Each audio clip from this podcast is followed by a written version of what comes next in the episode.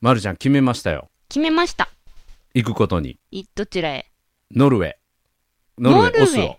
ノルウェー、オスロ。うん。知ってるオスロオスロ。オスロ行ったことないです。うんどこですかまあ、大概のとこ行ったことないと思う し、あんまりノルウェーまでね、行く人少ないから、あの、行くことに決めました。この3月末、3月の29日出発はい。の予定、そして6日に戻ってくるのかな。うん4月のという6日にえー戻って旅くるそうんうんうう。んという、えー旅にえー決めました。うん。え、なんでいきなり海外行くんですかこのご時世あに特に。のーこれ前ね、この今日褒めでも言ったと思うんですけど、うちの娘、長女が、苗が、はい。はい。ノルウェーの国立バレエ団でバレエのダンサーをしてて、あで、この3月末から4月に4回ですね、あ。はい。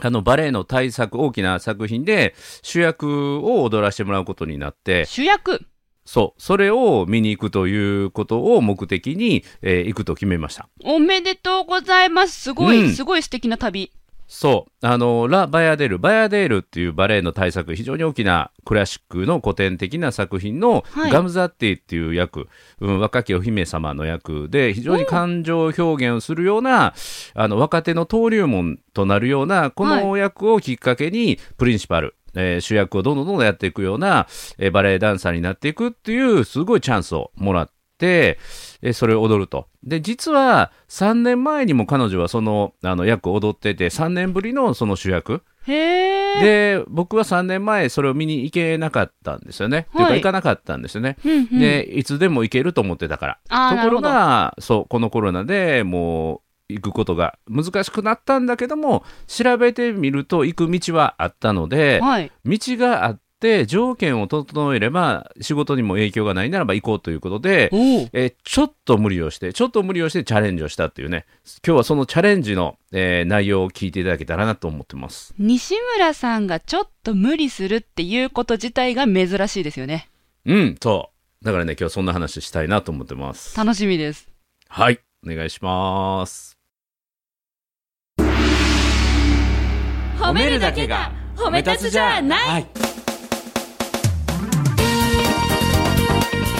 日常の中からダイヤの原石を探し光を当てる褒める達人的生き方を提案する今日も褒めたつこんにちは、なっこも褒める、褒める達人、褒め立つこと西村孝之です。こんにちは褒め立つビギナーまるっと空気をつかむ MC の丸山久美子ですこの番組はですね褒め立つって何と褒め立つに興味を持っていただいた方そして褒め立つ検定は受けたあるいは褒め立つの講演会褒め立つのセミナーは受けたんだけども最近褒め立つご無沙汰だなーっていう方に褒め立つを楽しく楽しくお伝えするそういう番組です行きますか海外へそうあのーこのタイミングで、はいあの海外に行くっていうのは、まあ、いろんな意見があったりすると思うんですけども、うんうんまあ、一つはオミクロン株が流行している状況がまだ収まってない国内も海外もそうですそしてね。もう一つが、まあ、あのウクライナへのロシアの侵攻というところの、まあ、不安定な情勢があるという中で、あの今回踏み切って、まあ、そのロシア、ウクライナの問題というのはちょっと僕にとっては本当突然降って湧いたものなんだけども、はい。実は1年前からはいこの日程というのは仕事的にはあの10日間ぐらい抑えてはあったんですよ。うーん。でもう1年後にはこの状況、まあ、コロナ禍というのは収まってるだろうということでそのうちの娘がおそらく主役を踊るであろうというあの舞台が行われる時期っていうのは毎年1年前から1週間から10日は予定を取ってあってねへえ。で当然去年はそれを予定をキャンセルして、はいで今年もどうしようかということでギリギリまで悩んで、はい。でまあ、コロナ禍に関しては自宅の隔離とか、うものをホテル隔離とかすれば、はいあと仕事の日程さえ空けてればなんとかなるだろうということでだんだんだんだん行く方向に変わっていって、うんうん。でロシアの侵攻もあるんだけどもこのタイミングで行こうというのは最終的に決定したんですよね。うんた、だ、国際情勢というのは今回のチケットの手配、えーというにはめちゃめちゃ影響があって。へえ。でまたオミクロンの影響っていうのもすごくあって、はい。今その海外に行って帰ってくるっていうのは本当にねすごいハードルは高いただ NG ではないやってはいけないことではない条件を揃えていけばできるということも改めて調べてみて分かったので、えー逆にその海外との交流というものも必要であればあのしていくことも可能だというのも改めて理解できたしはいでその大変さっていうのもあるなっていうのが今回のチケット手配でまず分かりましたね。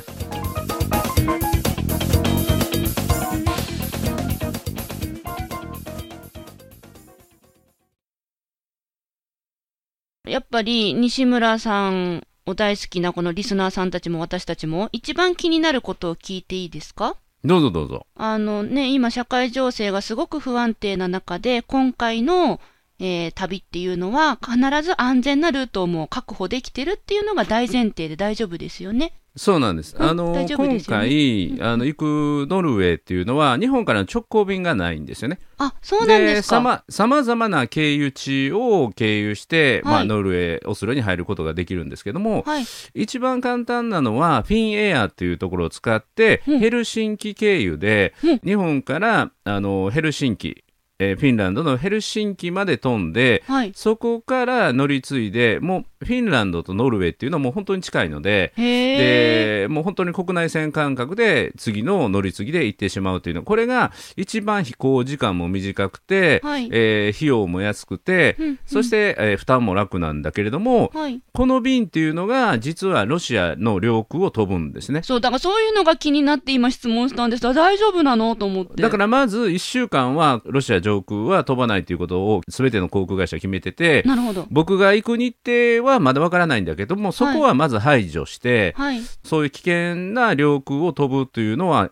乗り継ぎをやめて、はい。えーフランクフルト経由かあるいはロンドンのヒースロー空港ほう経由のほ部う分を飛べば大丈夫だということを、はいまずはそこを調べて、はい。うん、で、まあ、最初はそのウクライナ情勢がない時はフィンエアとか、はい。まあ、JAL 便というのも検討したんだけども、はいそれを排除して安全なルートで行くっていうのを決めたのはまず一つですね。おーなるほど。そこで出てきたのがまさかのドイツのフランクフルトの空港ですか。うん、あの結構ね、フランクフルトの経由をして入るっていう、ノルウェー行ったり、あるいはヨーロッパ入る、イタリア入るっていうのは結構多いんですよね、ハブ空港のなんて言で、ってたそう中継ハ地ブの空で。港なんですよ。あ、うん西村さん、うんそう、ご存知、さすがです よね。フランクフルトの、あうの、ん空港、ハブ空港と言いまして、全世界にこう、ね、えー乗り継ぎができるうんハブ空港なんですよね。なんか鬼の首を取ったみたいに自慢げになんかフランクフルトの空港私が作ったんだけどみたいなファウンダーよ私よみたいなあの格好してる けどまるちゃんが初めて行った一人の海外旅行がフランクフルトやったのね、そうそうそうそう。もうだもかうら一言リスとは思えないねリスもう全一言然もない一言と思えなくて、であの、うんこのヘビーリスナーさん、今日褒めのヘビーリスナーさんは、んもう、ね、ご存知だと思いますが、うん2018年の4月でしたっけ、西村さん、多うんう分、んうん私が初めてドイツ・フランクフルトに一人旅をすると、 そうドイツのフランクフルトに行ってそうフランクフルト食べてくるっていうねつまらんって僕に言わしめたやつ企画 ね。すごいですよ、その企画が ミシュランの保湿機レストランに行くに変わうん、ったんです行ってかそこでシェフにサインもらっら、てサ帰インもらっっててくるっくてるね。うんうんうん、それのためのクラウドファンディングもやったもんね泣きおながらかげね。さまで、はい、本そ当にありがとうございました。そのフランクフルト、ハブ空港だよって初めてこの番組で教えてもらいました。そう当時私うはんハブって、ハブ空港って言葉すら知らなくて、う、うんうん、その意味そうとかもね中継地点という意味ね。はい、うん習ったんですよね。懐かしいの。その、じゃあフランクフルト空港か、またはもう一個の別そうのイ空ギリスのヒースロー空港ね。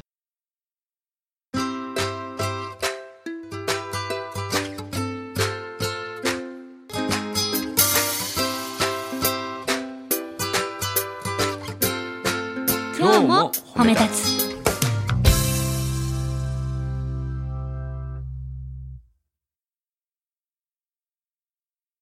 これがまたね物語があってね、まあはいまるちゃんのフランク・マルコの旅じゃないけれども、はい。だから僕ね思ったことはいくつかあってそれを今日お伝えしたいんだけど、まず一つはあのなぜ今回行こうと決めたかというと、はい実は3年前にうちの娘まあその主役のバレエの役を踊ってるんですねでそれが2019年なんですけども、うんうんうで実は僕がこう海外旅行行くのも2019年ぶりなんですね。おーうん、で2019年というのはあの実はですね結構海外行ってて4月に台湾で褒め立つ検定を台湾の方の通訳を入れて、えーやらせていただいて200人ぐらいの方に褒め立つ3級になっていただいてで11月は香港で日本人向けの講演会をさせていただくっていうのをしてその間の6月にノルウェー僕行ってるんですよ。うんうんうん。でこれも1週間ぐらい行っててこれがねまたストーリーなんだけども、はいこの時は僕苗の踊り見れてないんですよ。なんででしたっけ行ったのに。あのチケット取って、はいで苗があの主役じゃないけども、うん。ソロの踊るシーンがあるっていうソリストの役っていう、まあ、準主役、はい。準主役の役をもらえたから見に来てほしいって言われてでこれも苗の今までの下積み人生からするとすごい飛躍のステップやったんですね。はい。でせっかくやからソロで踊るパートがある結構重要なパート準主役級があるから、えー来てって言われて行ったところ苗は痛みをこらえて踊ってたんだけど実は疲労骨折してて そうだそうだそうだ。お怪我しちゃったんだ。そうだ。そうで行く3日前にあの公演に出ないっていう決断をして、はい行ったらギブスはめてたっていうね、はい。うん、ほんでノルウェーの観光をしてきたんですよ。でというのは苗の取ってくれたチケットなんだけど他のメンバーが自分の役踊ってるのを見るのが辛いって言って。うんうんで昇進の心を傷ついてる長女と一緒に1週間ノルウェーの観光をしてでその帰りのあの飛行機に乗るラウンジの中で苗から連絡があって9月にそのガム・ザ・ティの主役をもらえると、はい。うん、そういう打診があったと踊ってみないかって言われてでそこから超リハビリで3ヶ月で彼女は主役を舞台に立ったんですよ。おー。でその時に僕は行けなかったんですねさすがに。うんあのうん6月に1週間休み取ったばかりで9月まから10月にかけてだったんだけども僕は行かなかったんだけどもうちの奥さんとか妹がね妹なんかシアトルからあの無理してこうもう日帰りみたいな感じで見に行ったりしてくれてうちの認定講師さんも日帰りでね一人見に行ったりしてくれてたんだけど、僕はノルウェーまで そうそうすごい行かなかったんですよ、ほううん、行けなかったと行かなかったんですよそれはいつでも行けると思ってたから。当時はね、うんそうですよね。その後今年その1年間で3回海外行ってるように、はい予定さえ入れれば予定さえ入れれば見に行けるというちょっと安易な気持ちで、まあ、まあ当然その当時からすれば当たり前なんだけども、はい。自分の予定さえ開ければ苗の踊りやつでも見に行けると思ってたんだけども、うんその翌年コロナになって、はい。もうそれこそ2年半そう以です上ね。こういけない、だからもうこのね一度きりの人生限りあるのし今しかないと今ここでできることを自分がやりたいことをやっていく人生にしたいなと思ってそれを象徴するようなあの行動として今回はあのノルウェーに行くことを決めた、うんううんんでもう一つはちょうどねこのコロナ禍になる前にまるちゃんとのこの「今日褒め」の中で、はい。まあ、まるちゃんはオランダに行ったりして、はいえー今まで海外に対する挑戦をどんどんどんどん進めてきたはい。で僕がその時に収録でも残ってると思うんだけども、はい。ま、るちゃんが一人でフランクフルトに行ったうん言葉が通じない中で行ったようなチャレンジも僕もしたいなって。うんそれをもしするとするならば言葉が全く通じないような、ううんところに僕がウルルン滞在期するぐらいのチャレンジするのがあの僕のチャレンジかなっていうのを2年半3年近く前に僕がこの収録で言ってたのを覚えてたんですよ。はい。で今回のこのなんていうかな条件がさまざまえー逆風な中で、えーそれをきちんとクリアして、はい条件さえクリアすればいけるというのは、うん、何もわからないまま勇気へ恐れを持ったまま飛び込んだまるちゃんのチャレンジに近いものがあるなと思ってやってみようと思ったんですよ。あら。そうフォーマルコって感じかな。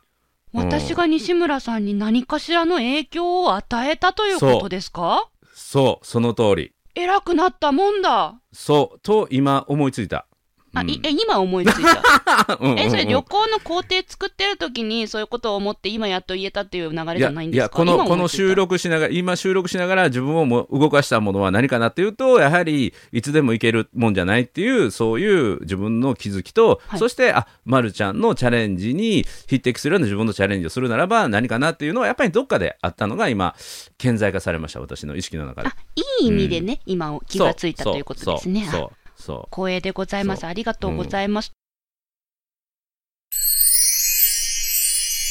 4個目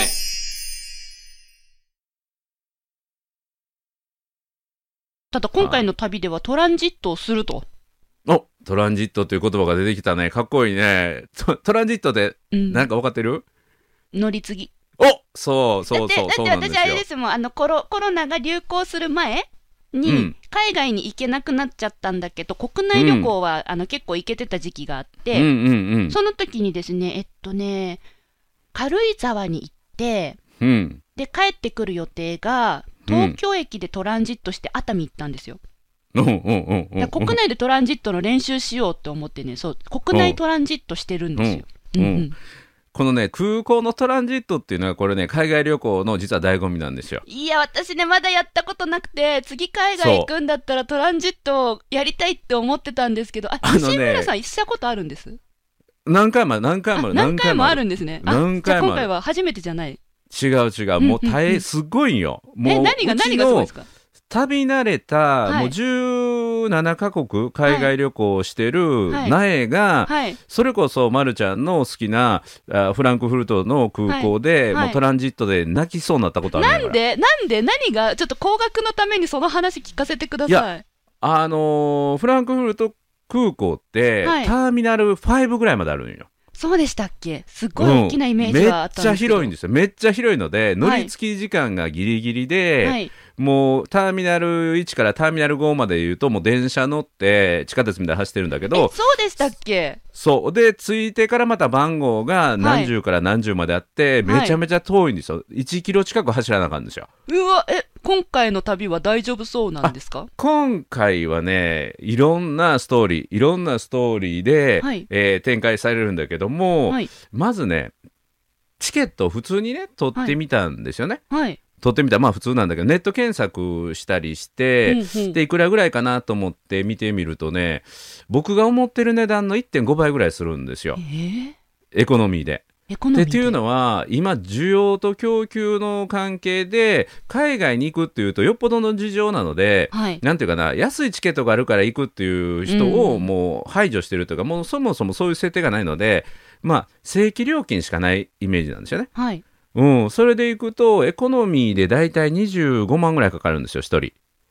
え、え、ちょっと待って往復でえ往復でえ、うんうん、え、片道うん12万5千円エコノミー。そうえ、そう一時一時でえ、12時間ぐらい飛んでるから、じゃあ1時間あたり1万円ぐらいで飛んでるってことですね。まあまあまあまあ、時給で割る と、あの、これ長いこと飛べばええってもんじゃないからね。できるだけ短くいてほしいからね、こういうやつはね。うんうん。あの、安いチケットは15万ぐらいで手に入るやつは、逆に23時間ぐらいかかるからね。えうん。遠回り、遠回り、遠回りで、エミレーツ航空とかね、行くとはい安いんだけど、めっちゃ遠いとこ回っていかないといけなくて、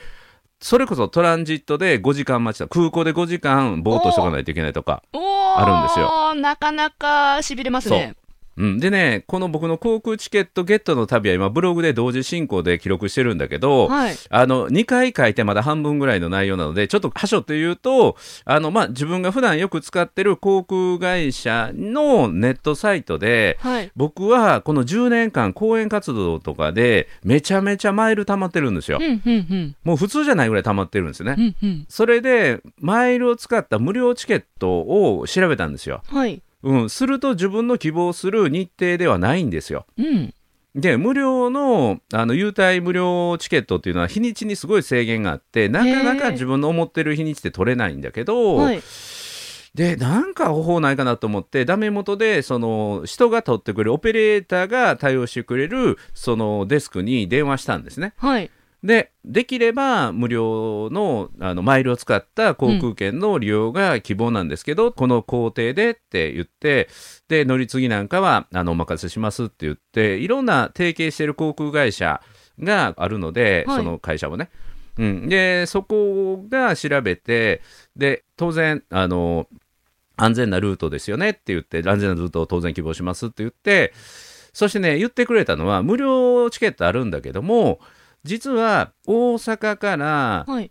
羽田に移動しておう。で羽田からフランクフルト行っておう、ほう。でフランクフルトからオスロ入ってほう。でまたこれと同じ動きでオスロからフランクフルトフランクフルトから羽田で羽田からまた伊丹に帰ってくるっていうのを設定してくれたんですよはい。でここでね僕のまず疑問があったのはうちの娘がお正月に帰国してその時はがっつり隔離されたんですよ10日間2週間かあー、なるほで1週間ホテル1週間自宅で隔離されたんですよねど。はい。でその時の僕の記憶では関空から出て関空から戻らないと公共交通機関を帰国後使えないっていう認識があったのでうんうんそれ乗れるんですかって言ったら、うんうん僕が予約取ったのは3月の1日だったんだけどはい3月の1日から乗れるようになりましたそうだ緩和3月から始まったって風の噂で聞きましたそうで自宅待機も原則1週間だけども3日目以降に陰性証明を取れればもうそこから自由に動いていいっていうふうにめっちゃ緩和されたんですよ。はいはいで、はいそれは良かったんですね。 4歩目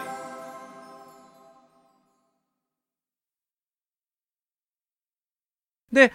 さっき言ったように、えーまあ、要は海外に行くのには羽田からフランクフルトフランクフルトからオスロオスロからまた帰ってくるときはフランクフルトフランクフルトから羽田ということだったんだけど、はい無料のチケットが、うん帰りのオスロからフランクフルトの分だけ1時間分しか飛ばないんやけどはいその1時間の飛行チケットだけ、えー無料が取れないからもしそこを自己手配したら無料で行けますよと言ってもらったんですよ。おうで1時間ぐらいのフライトやったらそんな値段しないかなと思って同じくじゃあそそう思いのましたうんそう無料のその13時間乗るやつの往復は無料で行けますからね。おうすごい、うん、じゃあそれでお願いしますって言って、はいえー自分で残りのチケットは手配しますって言って、はいですごいマイルを使ってね、はいあの結構なマイル、9万5千マイルかな、うんほど使って、1人ね、だから2人18万マイルう。わでね、18万マイルで簡単に言うけど、これ、僕の10年間のマイルの蓄積で、はいちなみに東京、大阪の飛行機乗ってね、はい正規料金で、はい割引チケットじゃなくて、正規料金で東京、大阪のたまるマイルが280マイルなんですよ。あそれぐらいなんですかそう。だから1万マイル貯めようと思ったら、えー東京、大阪を18往復うわ ?18 往復。36回乗らないといけ ない。だから、こ量れさっきね、さっきちょっと計算したんだけど、はい例えば1万4000円の正規料金でいたとすると、はいご約50万ですわ。あ50万かけて1万マイル貯まるみたいなね。で、それでも、あの、普通に行けばめちゃ年段かかるものを無料で行けるから、はいそれにしてもらって、はいでここでもう一つね判明したのは息子も行きたいっていうことが情報入ってきて、はい最初2人の金額で計算してたんだけど息子をねずっと勉強してた時間が長いのでようやく花の大学生になってそれでも不自由な生活してるから、はいずっとお姉ちゃんのいてる海外も、はいあの宮野のいてたシアトルも含めて全く行ってないから、はいまあ、連れてってやろうかということになって、はいで彼のチケットもゲットすることになって。羽田合流ですかそう羽田合流ででねそれでマイルをたっぷり使って、はいあのじゃあお願いしますって言っておーはいで今度次のステップですわ4歩目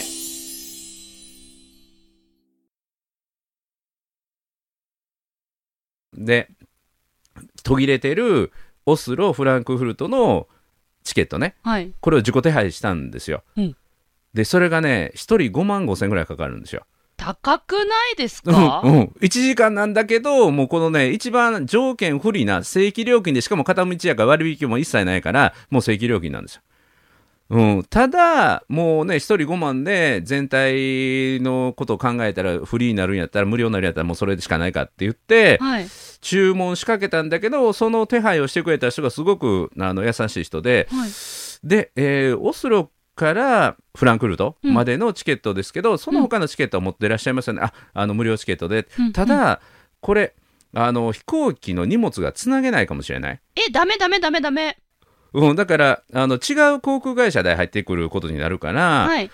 ノルウェーのオスロからドイツのフランクフルトではい荷物1回降ろされると飛行機からはいはいそれがチケットつながってたらオスロから羽田までドンと来るんだけども、はいフランクフルトで降ろされるってことは、はいドイツで出国しないといけないんですよねう。んうんうんすなわちドイツに入国しないといけないんだけど、はいノルウェーっていうのはシェンゲン協定っていうああいうヨーロッパの中でパスポートさえ見せれば、はい何の権益もなく行き来できるっていう協定に入っているところでへえドイツはそのシェンゲン協定からの国の入国にはめちゃめちゃ厳しいんですよ。へえ僕らは本当は日本からの旅人なんだけども、はいそのノルウェーからの旅人扱いされると入れないんですね。じゃあ帰ってくるときにその問題が起こるわけですねそうそ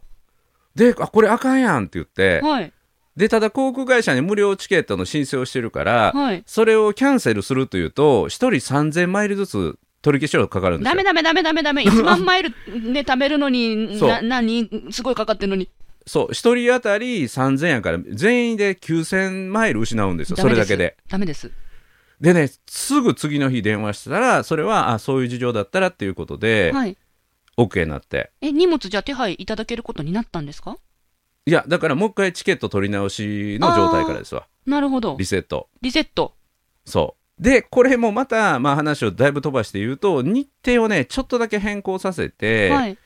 で、本当は苗の講演会を4日と7日の2回見たいなと思ってたんだけど、はい。 7日を諦めて、4日の1回だけにして、前倒しにして、早い日程に入るようにすると、これがね、なんと無料のチケットの対象があったんですよ。おお。で、結局最終的には、えー無料のマイレージを使って行くことができて、はい。そして行くルートは羽田からロンドンのヒースロー空港そしてヒースローからノルウェーの空に入るで帰りもそのルートで帰ってくるっていうロンドン周りロンドン周りりですか。あ、フランクフルト周りではなく、ロンドン周りに変更ですか。う。そうあ、残念な感じですけど、まあ、致し方ないですね、今回ばかりは。そうで今回は初めて入国しないけども、はいロンドンのヒースロー空港初めて行くのでいいなぁ。イギリスは初、まあ、上陸かわなーもうい出いないけどな。ぁ。いいな、うんいいな空。港内だけどイギリスはこれでねまた私の行ったことなかった国のはい行ったこと、まあ経由地だけど、はい。国がねえー一つ増えるので、まあ、これまた良かったなと思って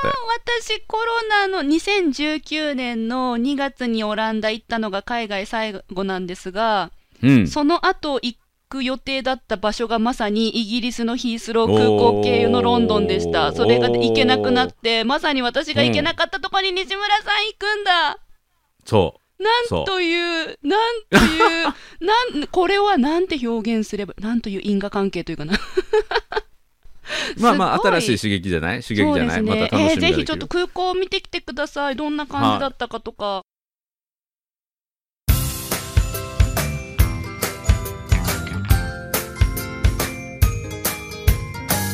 褒めるだけが褒め立つじゃない今日も褒め立つ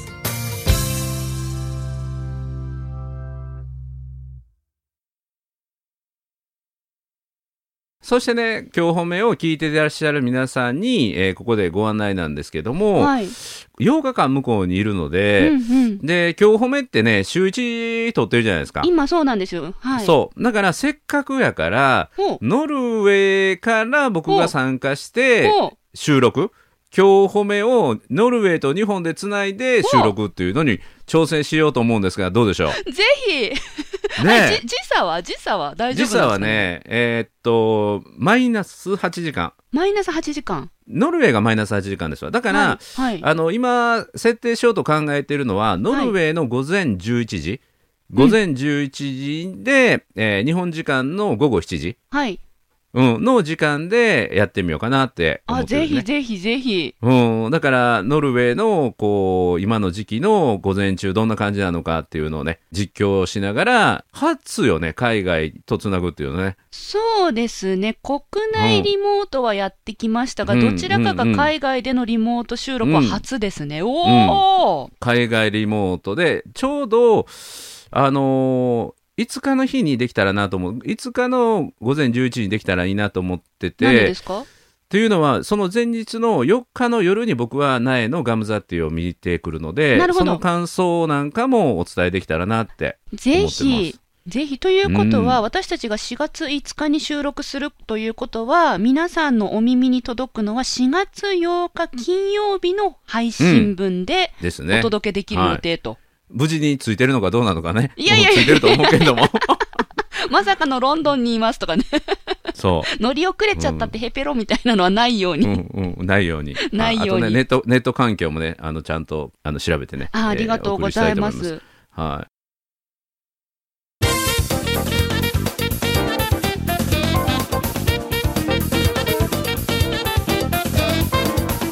うわ、楽しみが増えました。うん。ホテルとかネットあるって書いてあったので、はい大丈夫だと思います。は私たちは顔を見ながらこういリモートで収録してるんですけど、い。うん。まあ、このレベルの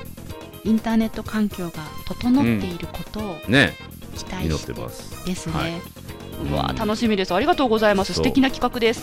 そう一度きりの人生限られる命今ここをできることを探して道を見つけて進んでいくそして、えー前後の準備と対策もきっちりねしながら、えー進んでいくということをやっていきますので、はいまたね、えーこの恐怖の中でも報告していこうと思ってますので、はい、楽しみにしていけばと思います。、はいいいろいろ安全策を講じていただいてるっていうことを、あの知れたので私も聞いてて安心しましたやっぱりこの時期はのい海外とかってなるとねちょっと心配な部分あったんですけど、まあはい西村さんですからねそこは絶対やってるんでしょうけどやっぱ言葉で聞かせてもらえると安心しました、ぜひ気をつけてうん万全行の準備をってきしてていきたくだいとさ思いい,、ます。はい、ということで、泣く子も褒める、褒める達人、褒め立つこと、西村孝之と、褒め立つビギナーまるっと空気をつかむ MC の丸山久美子でした今日も褒め立つ。それではまた次回。